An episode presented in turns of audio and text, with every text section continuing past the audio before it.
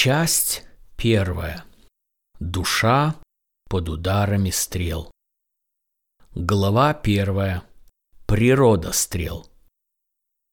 Иов 6.1.4 И отвечал Иов и сказал, «О, если бы верно взвешены были вопли мои, и вместе с ними положили на весы страдания мое! Оно верно перетянуло бы песок морей. Оттого слова мои неистовы, ибо стрелы Вседержителя во мне, яд их пьет дух мой. Ужасы Божии ополчились против меня. Невообразимые мучения и страдания, встреченные жестокосердием близкого друга, побудили Иова к опрометчивым речам. В огне мучений это дитя благодати пытается постичь суть бедствий, в дребезге сокрушивших его некогда благополучную жизнь и повергнувших его в полнейшую нищету и разорение. Именно этим печальным событием Иов дает шокирующее название «Стрелы Вседержителя». Урок Иова первый. Благодатная душа не освобождается Богом от острых, внезапных, душераздирающих, многочисленных и продолжительных действий проведения. Подавляющее большинство действий Божьего проведения находится за пределами человеческого восприятия. Эти действия нельзя назвать стрелами.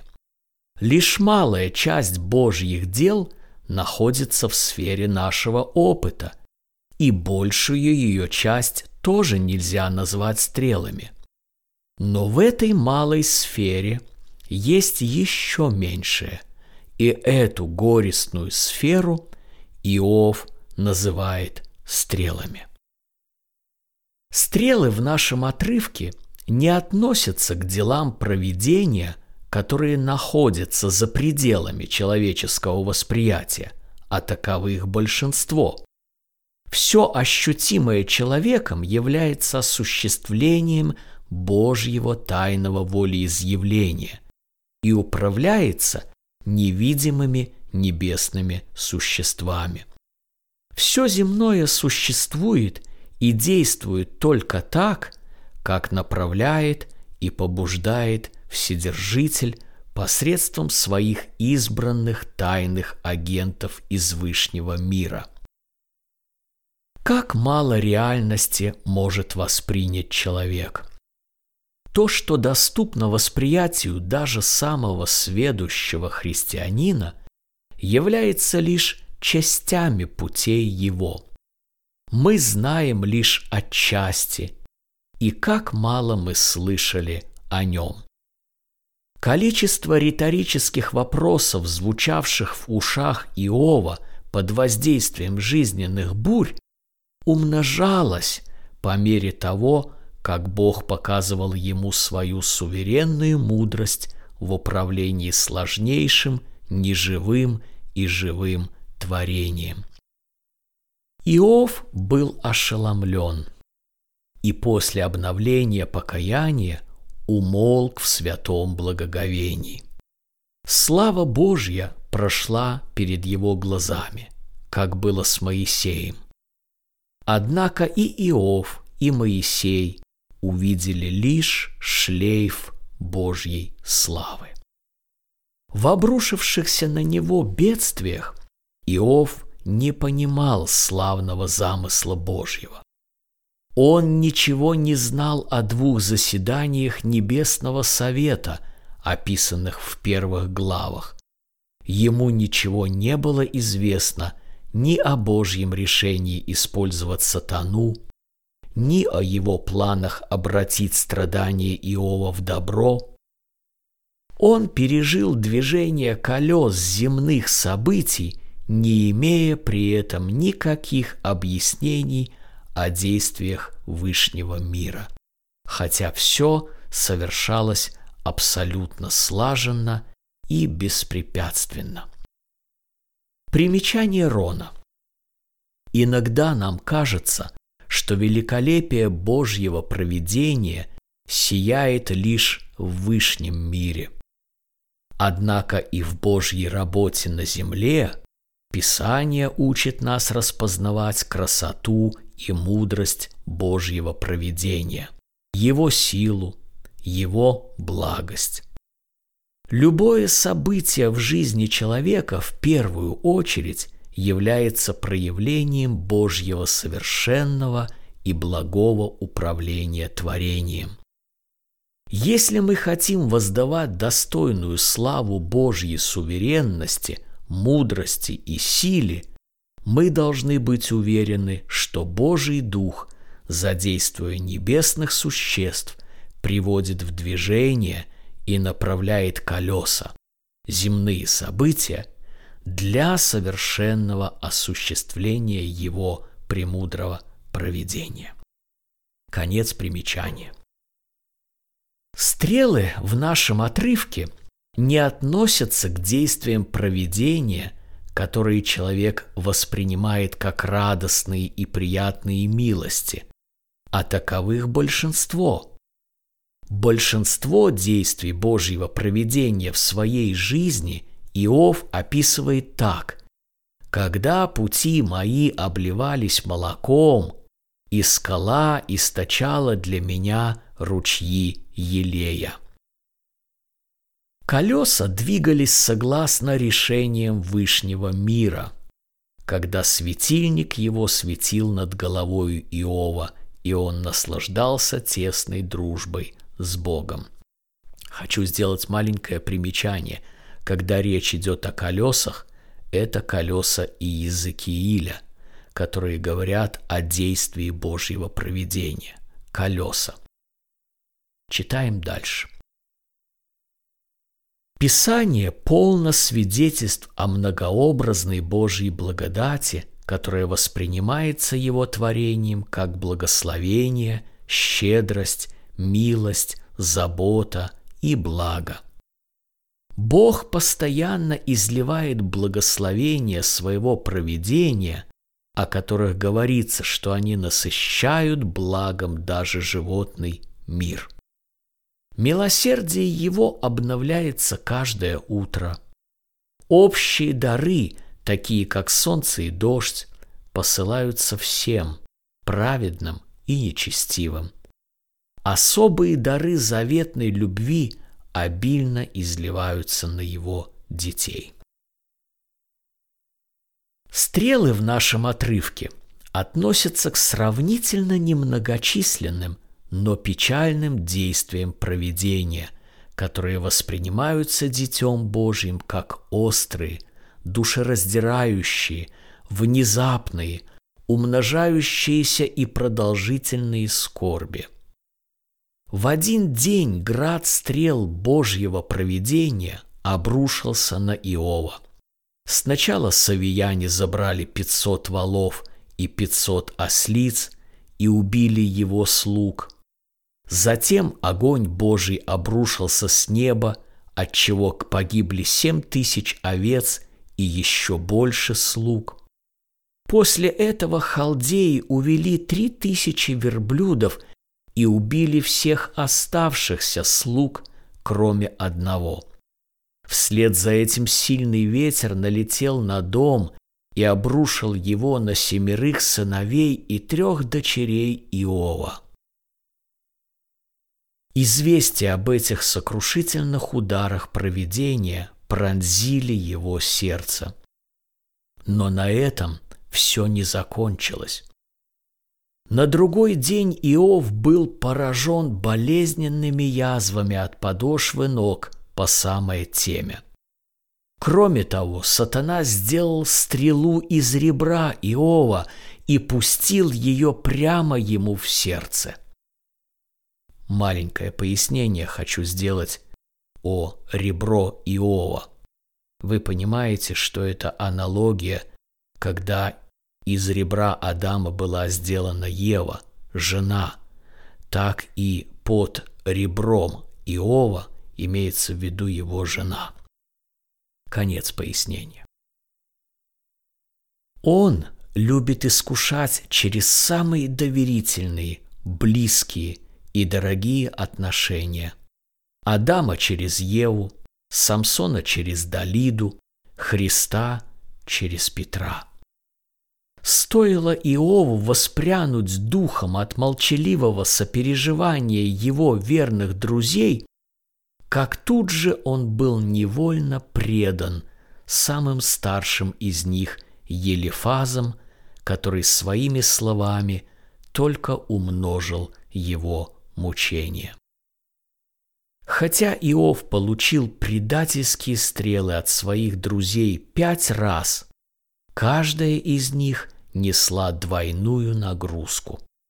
Вместо того, чтобы ободрить, утешить, помочь и пожалеть, они не могли насытиться его плотью. Иов называет все эти бедствия и скорби стрелами Вседержителя – еще важное примечание Рона. Почему стрелы Вседержителя? Бедствия Иова являются ситуационным злом, то есть страданиями, приходящими извне, в отличие от морального зла, исходящего изнутри от греховных проявлений человеческого сердца. Конец примечания. Какие же особенности характерны для стрел сокрушающего проведения? Первое. Стрелам присуща острота воздействия и глубокое проникновение. В скорби Иов взывает «Стрелы Вседержителя во мне, яд их пьет дух мой». По ночам ноющая боль пронизывает до костей. Сафар говорит о стрелах, когда описывает бедствие нечестивого, между тем косвенно обвиняя Иова. Убежит ли он от оружия железного, пронзит его лук медный, станет вынимать стрелу, и она выйдет из тела, выйдет, сверкая сквозь желчь его. Среди всех мишеней меткий лучник выбирает не что иное, как душу. Его стрелы пронзили Иова до самого средоточия его устремлений.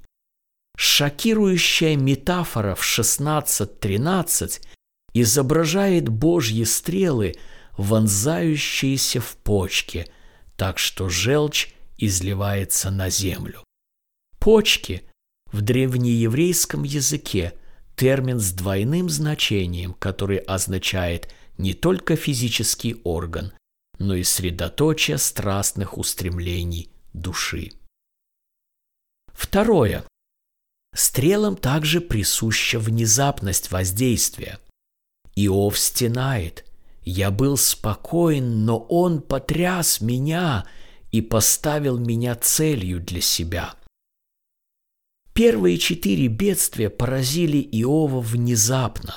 Он получил четыре известия за один день. Стрелы сокрушающего провидения настигают человека быстро и без предупреждения.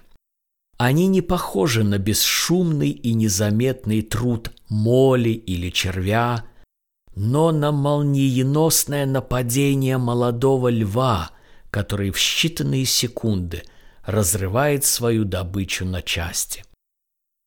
По отношению к душе Бог может действовать тайно и постепенно, или же открыто и драматично. Бог своими стрелами внезапно обрушивается на Иова. Третье. Стрелы также отличаются многочисленностью и продолжительностью воздействия. Бог своими стрелами пробивал пролом за проломом в Иове. В первой главе несколько раз повторяется фраза «Еще он говорил, как приходит другой». Очевидно, что печальные известия обрушивались на Иова одно за другим. Речь идет не об одной стреле и не одной ране. Вседержитель умножил раны Иова. Также Елеуй, ссылаясь на рассматриваемый нами отрывок, говорит, что стрелы Вседержителя раздирают незаживающую рану. Выражение «яд их пьет дух мой» как нельзя лучше подчеркивает длительность мучений, вызванных стрелами. Речь идет о древнем обычае смачивать стрелы ядом перед выстрелом. Яд продлевал страдания жертвы, увеличивал ожог при ударе, делая боль невыносимой, а также приводил к быстрому заражению крови и повышению температуры. Со временем тело человека истощалось, дыхание слабело, и он не мог даже говорить.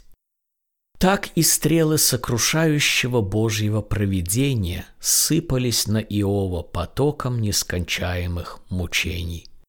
Он получил в удел месяцы суетные и ночи горестные. Стрелы, о которых говорит Иов, это бедствия, которые продолжаются определенное, назначенное Богом время. Следующая часть главы состоит из кусочков, которые называются «пир для души». Это название указывает на хорошо приготовленную вкусную пищу. Приготовлена она из истин Слова Божьего и направлена на практическое применение для души христианина. Пир для души номер один. Господь не обещал детям Божьим жизнь без стрел. Как пишет Кальвин, все, кого Господь усыновил и удостоил общения как своих детей, должны быть готовы к тяжелой и суровой жизни, полной тяжелого труда и неисчислимых бед. Потому следует не только допускать возможность таких действий сокрушающего проведения в жизни верующего, но даже ожидать по меньшей мере несколько периодов стрел различной степени и масштаба. Бог знает, когда посылать летнее тепло, осенний дождь или зимние морозы, столь необходимые для полноценного роста его детей. Лжеучение предлагает верующим мнимую свободу от сокрушающего провидения. Мы должны угасить эту раскаленную стрелу лукавого. Христианство, предлагающее венец без креста, это неизвестное Писанию христианства и попытка низвести небеса на землю раньше назначенного времени. Оно обещает то, чего не обещает Писание. Обманутые этим учением пронзают себя многими ненужными скорбями. Но человек рождается на страдания, как искры, чтобы устремляться вверх. Иов 5.7. Сам Иисус учит, в мире будете иметь скорбь. Иоанна 16.33. Павел подтверждал, многими скорбями надлежит нам войти в Царствие Божие. Деяние 14.22.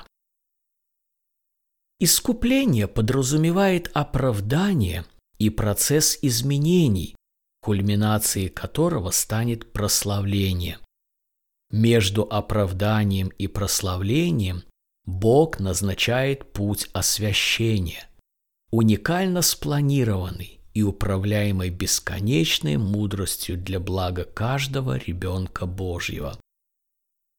Пастырь направляет своих овец то в сухую и бесплодную пустыню, то на злачные пастбища к тихим водам.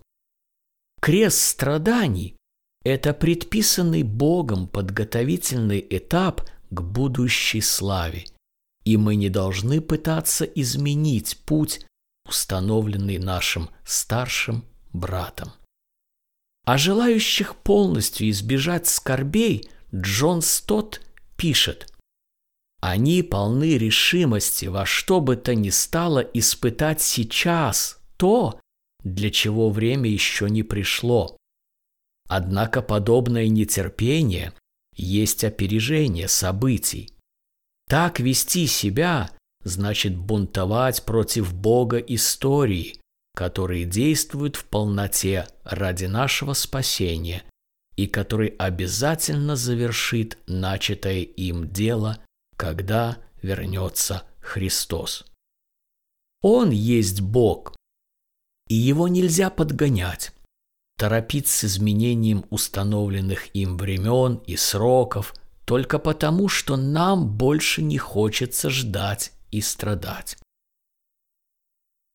Страдающие спасаются в страданиях и посредством страданий. Божья любовь к его детям освещает их бедствия, обращая все, даже выпущенные им стрелы, во благо. Пир для души номер два. Стрелы могут обрушиться на благодатную душу без причины. Не было никакой справедливой причины для такого тяжелого и губительного потока стрел в жизни Иова.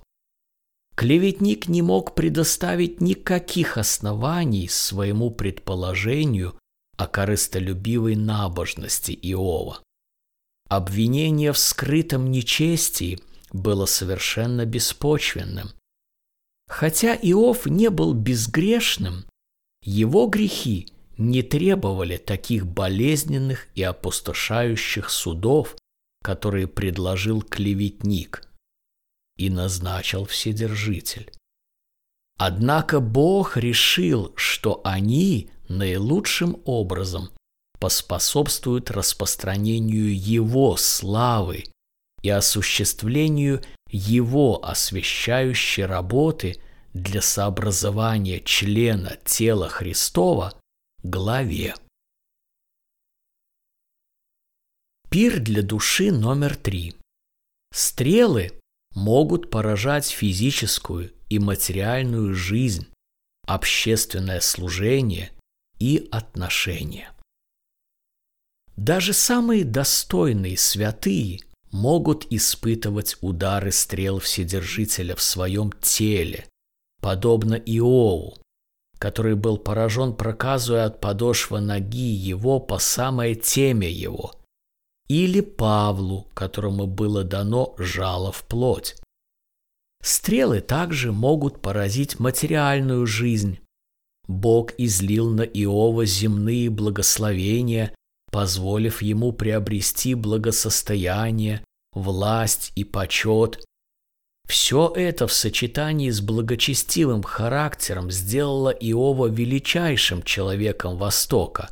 Затем Господь своими стрелами вдребезги разбил эти земные почести, которые Он сам дал. Стрелы могут нанести удар и по общественной жизни. В 29 главе описано прежнее служение Иова народу, за которым он тоскует в период своего полного разорения.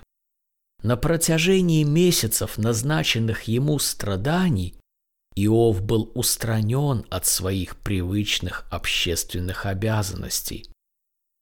Стрелы в сфере отношений привели к отчуждению окружающих. Иова забыли друзья, слуги больше не отвечали ему, даже маленькие дети презирали его и издевались над ним. Его дыхание стало противным даже его жене, и все его близкие возненавидели его и отвернулись от него. Пир для души номер четыре. Хотя Писание в первую очередь призывает нас изучать пример Иова в стойком претерпевании ударов сокрушающего провидения, суждение самого Бога ставят его в пример и в том, как он распоряжался богатством в период процветания. Иов не забыл Бога, не возгордился богатством и общественным почетом, хотя это широкая дорога, которой идут многие. Иов в высшей степени умел наслаждаться Богом в его земных дарах, поклоняясь даятелю, а не дарам, максимально используя их для служения и никогда не располагая сердце козлу. Пир для души номер пять. Драматические изменения в судьбе Иова были продолжением Божьей великой освящающей работы, совершаемой им каждое мгновение его жизни и исполняющей его цели. Иов говорил, что месяцы сокрушающих стрел он получил в удел. В еврейском тексте буквально говорится, что его – заставили обладать месяцами суетными.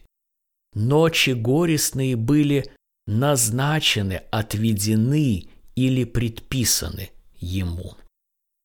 У Бога есть удел для всех его детей. Согласно изъявлению своей воли, он определяет ровно столько страданий и благословений, сколько нужно для наилучшего совершения его освещающей работы. Он предназначает все согласно нашим нуждам и способностям. Псалмопевец в Псалме 15, 5, 6 говорит такие слова «Ты держишь жребий мой, ты отмерил мне мою межу, то есть порцию, которая приятна для меня. Вседержитель затворил море воротами, поставил запоры и ворота, говоря, доселе дойдешь и не перейдешь. Кого он заключит, тот не освободится. Кто может выпрямить то, что он сделал кривым? Иов также свидетельствует о Божьей верности. «Пусть испытает меня, выйду как золото. Он выполнит положенное мне, и подобно этому много у него. Пир для души номер шесть. Ограничения или слабости, дарованные дитяти Божьему, для большего отображения света, славы, власти и силы благодати Божьей. Именно хрупкий и треснувший глиняный сосуд как нельзя лучше являет внутренний свет Евангелия. Господь сокрушил сосуд Иова многократными ударами, поразив его тело, лишив его служения и тому подобное. Однако эта ситуация не была бессмысленной трагедией. Господь отмерил Иову особый, новый удел – чтобы впоследствии явить свою славу. Подумайте о том, как эта истина подтвердилась в случаях с Павлом и Иосифом в тюрьме, с тремя друзьями Даниила в печи огненной, с Ионой в чреве большой рыбы, с Ниеманом, великим воином, пораженным проказой и так далее. Думая о страданиях, помните об их великой цели, будущей славе. Стрелы производят в безмерном преизбытке вечную славу в сердце Иова и готовят его к проявлению великого Божьего сострадания и милосердия. Пир для души номер семь. Не стоит забывать, что в жизни верующего сокрушающие бедствия являются только частью Божьего провидения и зачастую небольшой его частью. При этом даже самые суровые сокрушающие стрелы несут в себе утешение для нашего укрепления. Провидение не вплетает в ковер нашей жизни лишь черную или белую нить. Скорее в земной жизни верующего каждое действие Божье сплетено из обеих нитей. Подобно тому, когда же в самых больших благословениях есть что-то смиряющее, так и в самых страшных бедствиях есть свои благословения. Их поток изливается на оправданного и принятого в семью Божью христианина, даже когда он проходит долину плача. Поэтому мы всегда радуемся, даже в скорбях. Пускай это побудит нас всегда находить в ударах Божьего провидения скрытые жемчужины благословений, радоваться им и дорожить ими. Цитата Жана Кальвина «Хвала Господу! Благие дела могут исходить лишь из радующегося и бодрого сердца, и ничто в мире не может им помешать. Отсюда ясно, насколько необходимо, чтобы горечь креста была уравновешена духовной радостью. Жан Кальвин Цитаты из Библии, использованные в этой главе, можно прочесть на экране.